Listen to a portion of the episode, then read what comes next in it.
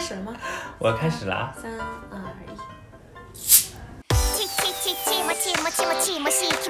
Hello，亲爱的听众朋友们，大家好，欢迎收听本期的《导弹的厨房与爱》。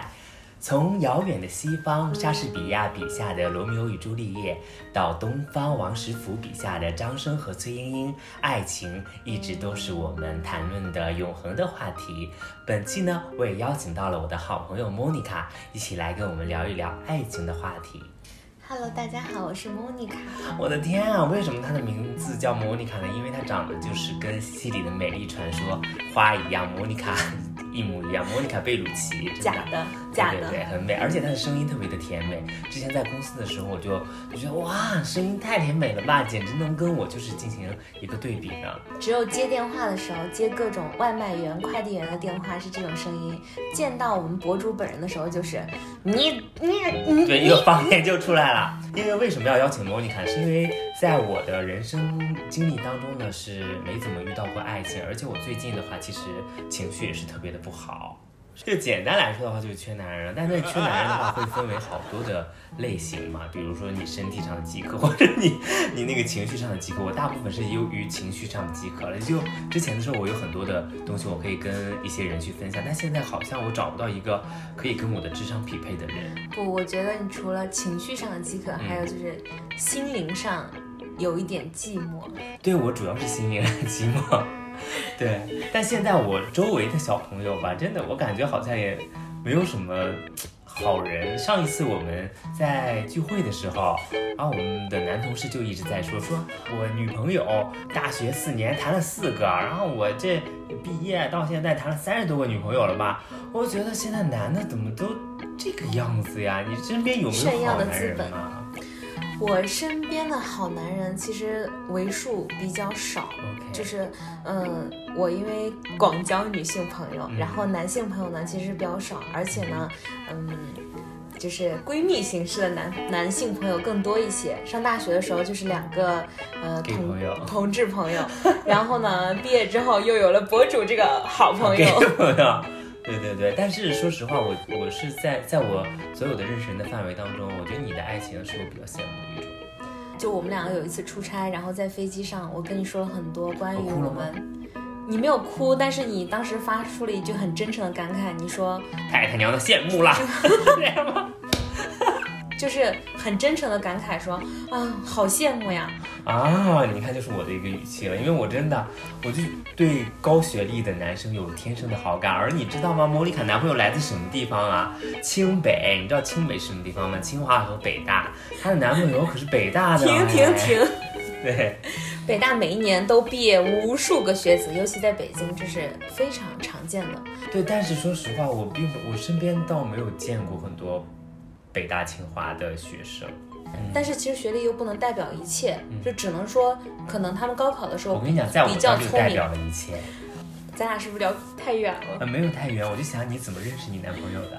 我跟我男朋友认识是一个非常嗯上进的一个话题，上进的话题，上进。上上进 就上进上心进的话题，OK，上进心的话题。，对，因为我当时是在一个考研的阶段，在一个群里，嗯。呃，然后我加了他的微信，当时我们在朋友圈有过一些互动，然后呃，后来他也有分享过我一些考研资料啊什么的，还为我单独找了我专业课，因为我是学艺术的，艺术生的话，他那个专业课可能跟别的还不太一样。当时我只是一个想要考研，但还没到考研那个阶段，是嗯大三的下学期，，OK，有过这样的接触，然后一直到我大四开始考研的时候，然后他也是一直鼓励我，但是最后我没考上，同志们、朋友们，没有关系，没考上获得一个男人也是挺值得的。哎，让你考上研和你碰到一个男人，你选择哪一个？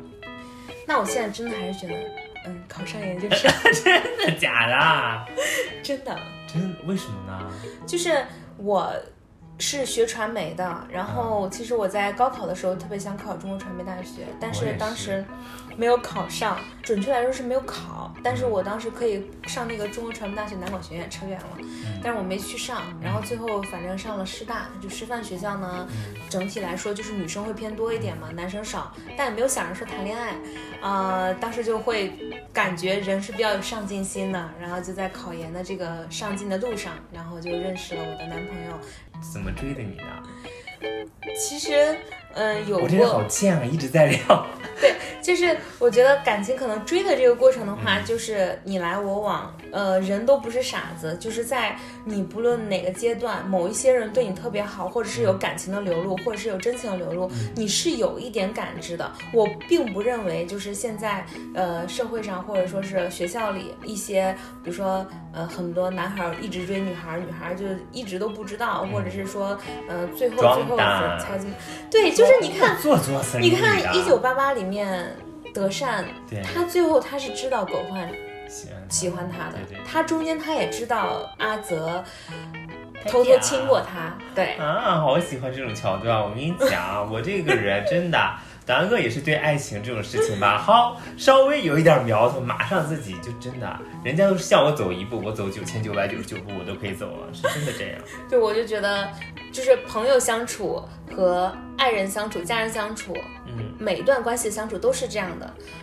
就是每个人做出的事情、说出的话，能够让对方感觉到，比如说我在向你靠近一步，或者是说我想跟你靠更近一步。说的很有哲理，我好听不大懂，没有关系，没有。但是蒙条，我知道你之前不是在北京，但是你们为什么要选择在北京奋斗呢？为爱奔赴呀！我的天哪，太感动了，太大娘的羡慕了，又开始。具体来说呢，就是我当时大学毕业之后，呃，就直接来了北京了。为什么直接来北京呢？因为我大四一直在考研，没有参加实习，然后我在大一大三之间做过各种兼职，就是跟我的两个给朋友，对两个很好的男闺蜜，跟他们一起去，嗯，卖过那个呃孔明灯，呃，一起做过婚庆主持，然后一起做过像家教啊，然后话务员啊，甚至也发过传单，这种各种话务员怪不话得务员。怪不得声音这么甜美。哎，那是一打电话促成好几单，对对对，卖瓷砖、天花板吊顶这种，是这种吗？，对，就是装修公司的话务员。就现场表演一下。对，先生您好，您家最近是在装修吗？我的天哪，那肯定促成很多单吧？那倒也没有，就是我一单提成只有二十块钱。啊，让去死吧哈！继续。然后，嗯，我大四毕业之后呢，就开始面临了我的工作的选择的问题。当时在家呢，是帮朋友去做艺考的培训中心，就是为了我男朋友我才来到北京的。首先就是，一方面我觉得两个人不应该异地恋太长时间；第二方面，我觉得，嗯、我应该稍微主动的向他靠近一些，因为他在的城市有可能有我要找的工作机会，但是有我的未来，但是我在的城市可能会埋没他。我我是这样觉得是一个哲。学家哎。哎，大道理大家也不喜欢听，哔哔哔。对对对，所以就来到了北京，来到北京也。呃，生活过一段非常苦的日子，但是我这里呢要插一段我们比较甜的生活，就是我们每次去旅行的时候呢，都会在这个城市锁一把锁，这个城市的就是某一个地标性的建筑或者什么。当然了啊，那一些清理的叔叔阿姨们不要骂我们。但是不是哎？那地标性的建筑本来就是给你所所用的吧？嗯，有些地标性的建筑其实是没有锁的，就是有一些是锁在专门可以锁的地方。OK，就像我们在青岛的时候，嗯，锁在了一个就是路灯的最上那个灯的最上面，爬上去很费劲吧？不是不高吗？我男朋友像猴子一样嗖嗖穿上去。真的啊？对，天啊，这真的这如果视频的话，我就可以给大家展示那个视频。OK OK，还有视频啊？对，好浪漫啊你！我当时拍了他，他放这个锁的过程，就是我们当时是嗯、非常喜欢，当时韩国有一个那个锁墙，然后呢。我们在每个城市就会说想要留下一点自己来过的痕迹。呃，领毕业证之前，我们两个还一起去毕业旅行了。好浪漫啊！毕业旅行呢去的是厦门，然后那是我们两个第一次一起一起去旅行。对嗯，然后以至于后面去过的很多地方，就觉得不如厦门好。你刚才说的，就是来到北京之后遇到了很多坎坷和幸福嘛，然后有什么坎坷和幸福，能再具体给我们讲？因为我遇到你的时候，貌似你一直在在跟我说的是幸福那个时光，哎，就是刚来北京的时候呢，那会儿，嗯，我在电视台实习，然后主持人，我跟你讲，对，编导编导，然后在电视台上班那段时间呢。嗯，因为我们没有台里的编制和合同，所以，哎，不知道粉丝有没有我们台里老师。所以我们当时是在楼下集结一堆人，然后等一个老师下来接我们。我当时上班也非常是路程非常长。就是工作上其实是很有屈辱感的，就是，呃，他们没有把你当做一个可以平等对待的一个同事，他们只是把你当一个小孩儿，可能一个实习生，然后在动辄的语气都是啊，你什么都做不了，类似于这样的话。但其实像当就是。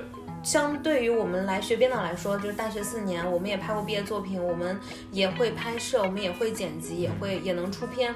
可能对于社会经验和工作经验，我们没有那么足，但是做事情其实也不差啊，又严肃起来了。嗯，然后，然后，然后呢，就是那段时间过得比较惨。嗯，还有一个就是。我之前在的城市中，交通都没有这么拥挤。我在北京地铁那个拥挤，就让我感觉非常难受。就是我当时坐的时间可能不太对，我每每次都是在高峰期坐四号线顶端，就是四号线大概是天宫院呀，然后高米店南。我每次从高米店北、高米店南那两站，就是嗯去上车，真的是。被人挤进去的，每次都是这样，太难了。然后，嗯，那段时间维持了一段时间之后，后来我就有在做过一段时间的，嗯，兼职。然后后来这个兼职也发展成全职了，就是一个短视频。嗯嗯。然后这短视频呢，我自己也是做出镜博主。虽然你听我说话没什么意思，但是我上视频的时候可有意思了，欢迎大家去关注我。到时候把放下来，七十个粉丝看有没有关注的。然后这段工作时间呢，跟我男朋友相处上会产生很多矛盾。多听一下矛盾，我这个人现在心理变态，就是要听矛盾。比如说两个人之间可能会因为一些工作上的不同，可能会产生一些很大的分歧。比如说我们现在家里的事情，或者说我们出行计划安排啊什么，都是我来做。明白。因为本身呢，我们是编导专业，然后要给别人去安排行程，要给我们的嘉宾什么的去安排行程，所以作为一个安排，呃，别人的行程啊，或者说整体啊这种事情，我们会更得心应手，以导致于我们俩现在每次的出行的旅游的计划是我做，然后，嗯，我们两个比如说一些比较细致的一些计划，也是我来在规划的。然后我之前有段时间特别想不通，我说这件事情为什么不是应该男生去做吗？为什么呃好多时候就是可能很多女性朋友都会觉得是女生在做，就是两个人相处过程中会有一方是善于做规划的，一方呢是一个呃偏向于执行者或者说默认的执行者，一个随从者的感觉，就是你怎么规划，我怎么跟你一起去玩去做就行了。然后中间呢？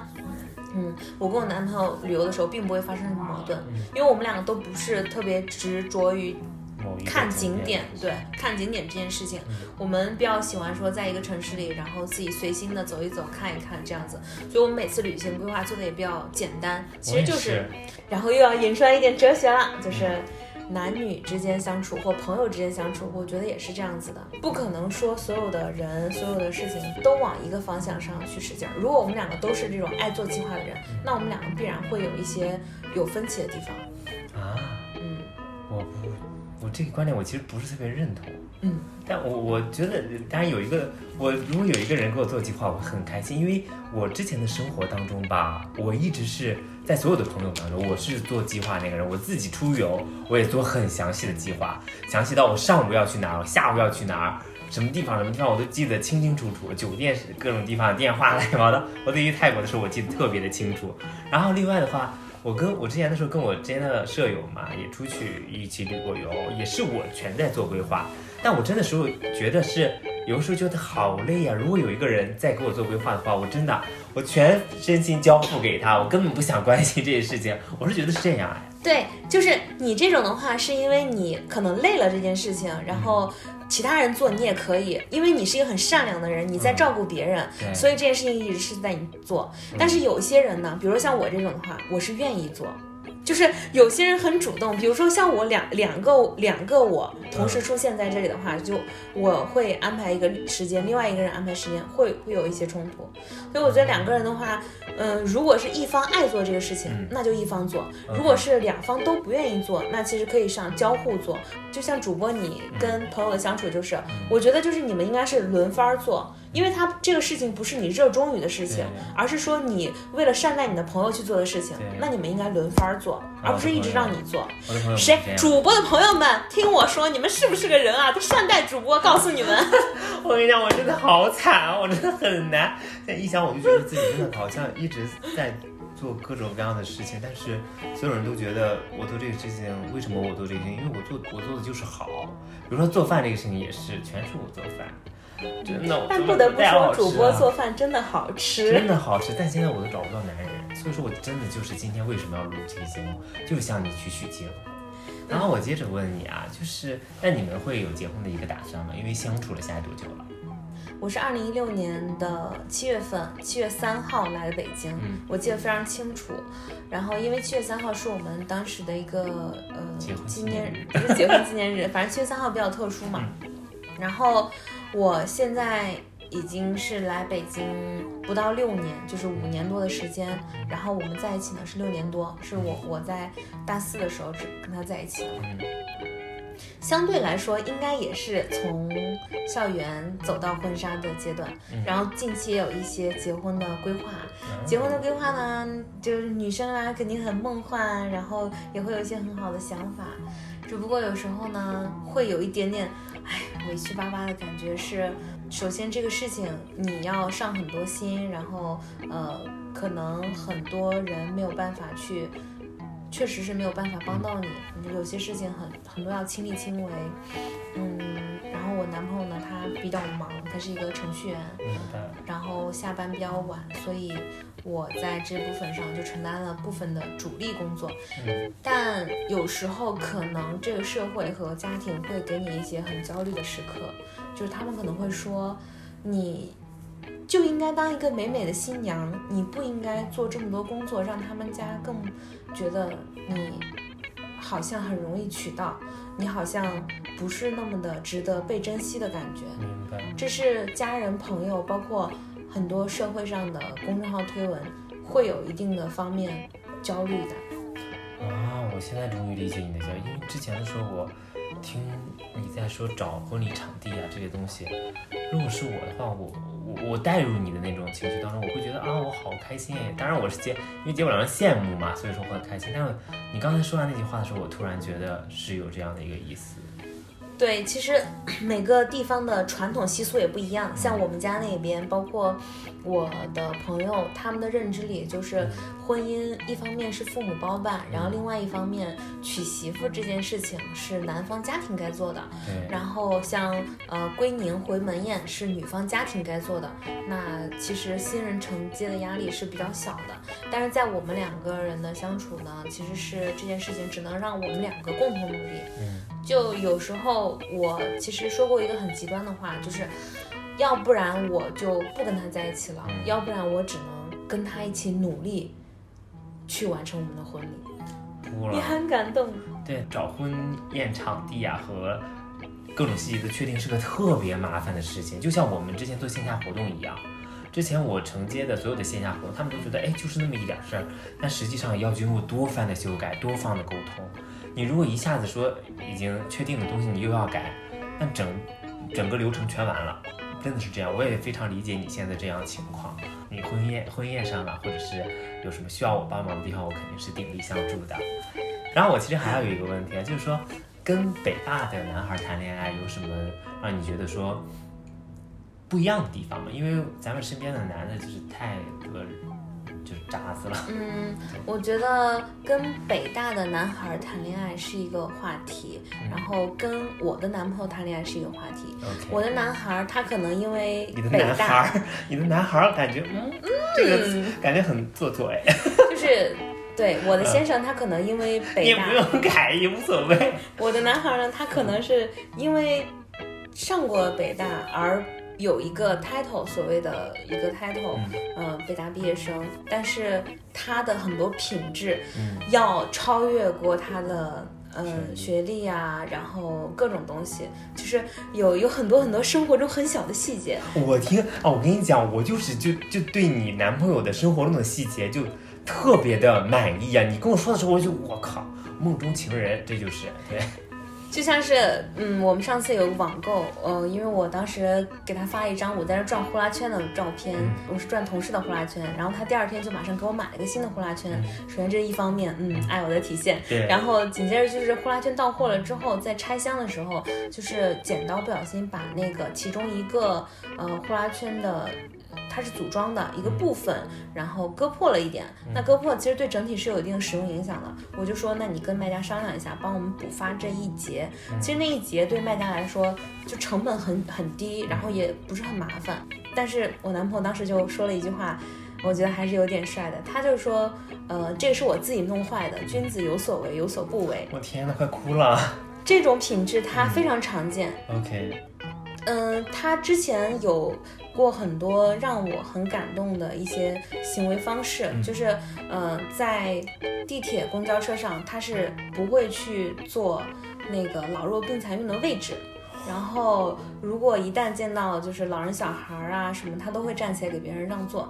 他是一个心地非常软、非常善良的一个人，就是他的很多品质是胜过他学历、呃什么各种外在其他的东西。我天呐，我跟你讲，我一直觉得我是一个道德标准非常高的人，但是你说每次都在地铁、中间上给人让座，我做不到。我现在已经啊烦死了，赶紧看书 的样子，因为我做不到那些就是我在自己很累，或者是我克服不了自己自私的那个环节了。现在随着我年龄越来越长，我会觉得世界对我特别不公平。我主要是因为这样的一个态度。对，有时候我会觉得他这种行为会挺累的。对我有时候跟他沟通过，我说你不要太为别人生活，别不要太为别人活，也不要在意别人怎么看你。然后他当时他跟我说的呢，就是，呃，也是就是一本正经吧，就是类似于说君子严于律己这种话，类似于说就是这不是我让别人怎么看我，而是我这样去要求我自己。因为人就是一个惰性的产物嘛，我总觉得这样这样的我会挺累的，我有时候也会觉得这样的他挺累的，但他乐此不疲。那我觉得可能跟每个人的生活方式就不一样，我跟博主就能成为非常好的朋友。我们俩说实话，有的时候我跟莫妮卡互相之互相的人性的一些弱点，我们都好像在对对方面前都能够暴露出来。对就就说了一些东西的话，但我们其实是心怀美好和善良，但是有一些人性的小小的自私也是在互相面前能够暴露出来，所以我们能成为很好的朋友，不管我们遭遇怎样的困难，都会成为很好的朋友。对我其实也相信莫妮卡在她以后的婚姻生活当中，也会是一个非常好的妻子，非常好的母亲，而且因为我个人觉得她是一个御夫有道的女人，哎，聪明女人，我觉得你是一个。嗯，我对待我男朋友的话，跟对待我朋友其实是一样的，嗯就是我比较倾向于说他。在出现什么问题的时候，跟我及时沟通。我是不能放隔夜仇，因为我隔夜的话就会隔 N 多夜。想很多，就对，就是这个这个问题如果解决不了的话，我就会隔 N 多夜。那 N 多夜的过程中，你就像酿酒一样，它是会变质的。嗯，所以你自己你自己让你自己的情绪发酵了，或者是你自己让你本身没有的一些东西，你会让这些东西存在发酵的可能。我这个人就是这样，只有一次，我说哎，这次一起约个吃饭，他说啊不好意思没时间，我说啊约炮去了。我跟你讲，我这个人真的就是这个人就是我这个人，我发现我这吃醋啊，小心眼儿是。对，我就是个女孩儿这这方面的，但我不知道，我不知道男生到底是怎么想，男生应该也会，就直男啊，当然不是，也会像我这样的一些想法吧。比如说一次约不到就气得不得了，我就是这个状态，我真的我就这样，跟神经病一样。那我也不认识这样的人，我也不，知道他们你男朋怎么想。友也会有这样的想法，我觉得应该也会吧。你们互相他什么想法？就是说，你要是有稍微有一些，就是就是啊，那这好像是在试探当中的，那不是在恋爱当中的这种感觉哈。没有，嗯我男朋友其实他他对我有有时就他刚开始跟我在一起的时候，对我还有时候还挺严格的。嗯他会要求说，嗯，大概九点十点应该要回家了，嗯就是出于一种老父亲的关怀。然后后来我跟他发过两次脾气，我觉得我跟我朋友出去玩儿，那不管是玩到夜里一两点，你你要你看你有点过分了。就是你要理解，这是我的一个生活方式和交友方式，然后交了朋友，然后我们这样。等到年龄大了之后，我发现拥有一个老父亲是一件好事。关于我们恋爱的过程中有发生过无数的小事，嗯。我们一起去做过的事情，比如说像很多情侣都会做过的，我们基本上都做过，一起去做什么陶瓷啊，做戒指啊，嗯，这种人生的初体验都去体验过。嗯，一些磨难呢，比较值得拿出来讲，就是我在北共患难的，时间就是美好。对我在北京出过一次车祸，然后当时是头缝了好几针，嗯、只有他在我的身边，嗯、那个时候会觉得，如果你在异乡有一个这样的对你一直陪在你身边的人，对你好的人是非常非常难得的。还有一件事情呢是，像我男朋友的母亲过世，非常突然，然后我是当天呢就赶到了他们家。当天为什么能赶到他们家？就是就人很奇怪，是我男朋友当天上午跟我说这个事情，我还在拍摄，然后中午我就赶紧买票。北京其实各个地点都特别远，我买到了一张下午两点的，我十二点从我拍摄的地方往车站去赶，我身上没有身份证。我在车站的时候，嗯、求爷爷告奶奶，然后，嗯、最后才能够进站，就是到一个临时补身份证的那个地方，然后去补了身份证，然后临时进进去。进去的那个车呢，不是到我男朋友家的，是到我男朋友家临近的一个省份。嗯然后当时我买了下一班车，其实离这个车的到达时间，就中间的交错时间只有六分钟。嗯我当时就想，天了，我怎么拼命用这六分钟的时间，从这趟列车上跑到下一趟去我男朋友家的列车上？我一直在想这个事情，但有时候我真的不得不承认，我自己是一个命非常好的人。就是那辆车到了那个城市之后，就变成了下一辆去我男朋友家的车，我想问怎么变的？就是嗯，有很多你怎么知道它变了？啊。然后我手机，我上车之后手机是没有电的，嗯我对这些信息其实很闭塞。嗯我是当时在上了，因为我也没有座位，我上了一个餐车，嗯我听到两个小哥在那儿聊天，就说这个车到了之后，然后就是要变成那个车，我大概听了这样、嗯这样一嘴，然后我就去问他们，他们一开始不愿意告诉我，嗯然后我就真情的跟他们吐露我说的原因什么的，呃，他们可能觉得我是个骗子，然后也不愿意。后来呢，我就就是恳求他们让我去找列车长，跟列车长说明原因，就是不下车，直接坐这个车。嗯。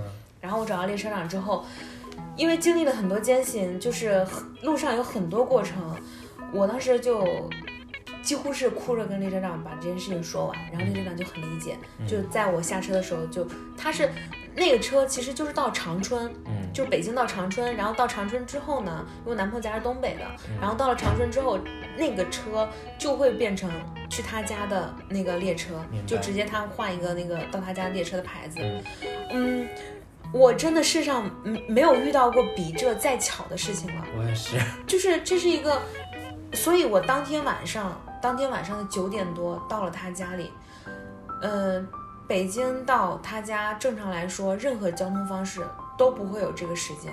哇哦，那次是我人生中第一次感觉到，有时候可能如有神助。对，就是你你你的你的某种莫名的，就是冥冥之中是有上帝，或者说是有神神在保护你。啊，好浪漫。这是我们一起经历的比较大的事情，所以有时候我男朋友说我们的感情非常的牢固，因为我们经历的事情太多了，我们一起经历过非常非常多的事情。额外的话，就是期间的话，还有关于我父母离异的这个事情。我父母离异的这个事情呢，其实是一个非常呃简单，而且没有说过多的争吵的一个环节，但是他的伤心程度不亚于我十几岁，比如说我十几岁看到父母离婚，或者说我几岁的时候父母离开我们。原因是我觉得我们一家五口，我有一个哥哥一个姐姐，我们一家五口幸幸福福的生活，生活到了我哥哥姐姐都结了婚，我哥哥姐姐都有了孩子，而我也是呃有了男朋友，快要结婚的这个阶段，啊，我父亲可能突然提出说，就是这么大年纪了，想为自己活一把，这种说法我很理解他，但是在这种事情上，我不得不站在我母亲这方面考虑，明白。因为自由是选择，但是就是你的坚持，你对家庭的这种忠实，就是你的人品，就是你一直而来的这种奉献。我跟你讲，我是现在觉得，那你的母亲怎么为家庭活，再活，为自由再去享受一把？我觉得其实有的时候男性太天真，而且自私。他所谓的自由是什么？遇到了一个爱的女人吗？那你当时跟你之前的妻子为什么要结婚？你生完三个孩子就说不爱了吗？那而女孩这一辈子，你生了孩子之后，真的会围着孩子转，我是真的这么觉得的。这就我今天早上还在想呢，如果用动物性来解释这一现象的话，反而解释的特别的通。嗯，对我就觉得雄性好像就是有这样的一些本能，它在让雌性怀孕生完自己的后代之后，它可以再找继续性，它那就为它所谓的自由、所谓的爱情之类的，实际上这就是狗屁。就是我母亲的话，呃，养育了我兄妹三人，然后为我哥哥带了两个孩子，然后我姐姐的孩子也是偶尔会帮忙，所以现在已经养了六个孩子了。就在未来的生活中，可能有极大的可能性，嗯，因为我没有婆婆，极大可能性也是要帮我带孩子，所以我经常会觉得我非常对不。对不住我的母亲，然后非常对不住我妈，然后就觉得我妈一辈子过得太辛苦了，全部都是围着孩子转，围着自己转。然后有时候就会爆出来现在年轻人的一种想法，就是我觉得我我是不是应该为自己而活，不生孩子呀？但实际情况是，我跟我男朋友都是一个非常喜欢小孩的人。对我，我是看到小孩特别可爱，我就哎呀忍不住想耍一耍这种。他是那种也是。特别喜欢跟小孩打交道，就我男朋友很值得夸奖的一点是，他对，呃，就是老年人、小孩，还有各种年龄人对他的，就跟他接触过之后，对他的反馈都是，就这个人真的非常好。然后，我就觉得什么时候好人是一个，就是不好的词，就现在社会上说你是一个好人是一个不好的词，但我觉得你是一个好人，就真的是你是一个很好的人。嗯，然后我跟我男朋友经历过的这些，呃，事情呢，也都是基于彼此家庭的一些大事。然后我们自己也遇到过一些关于个人的生活中的小事啊什么的。后续有跟大家再可以再跟大家再分享一下。还想上我们节目呢？有一个很 很有意思的事情啊，就是有一回我跟他吵架，然后呢，我特别喜欢穿那种白色的浴袍，然后白色浴袍又到底的，我头发又特别长。有一天晚上，就是我跟他吵完架之后，我就夺门而出，然后在小区里走，然后就把一个大哥直接吓晕了。吓晕了，就是吓倒在旁，吓倒在旁边了。因为当时我站在那里不动，我男朋友在跟我，他他有时候他想让我冷静一下，他在旁边等我，看着我等我，然后呃，就是让我自己的情绪稍微消化一点。然后我就一个人站在那里，很气愤的动也不动，然后头发又长，穿了一个白色的浴袍，白色的拖鞋。然后就路过的大哥吓死了。在你这人生中很多惊喜。情情侣之间没有不吵架的，我们吵架还有 N 多时刻。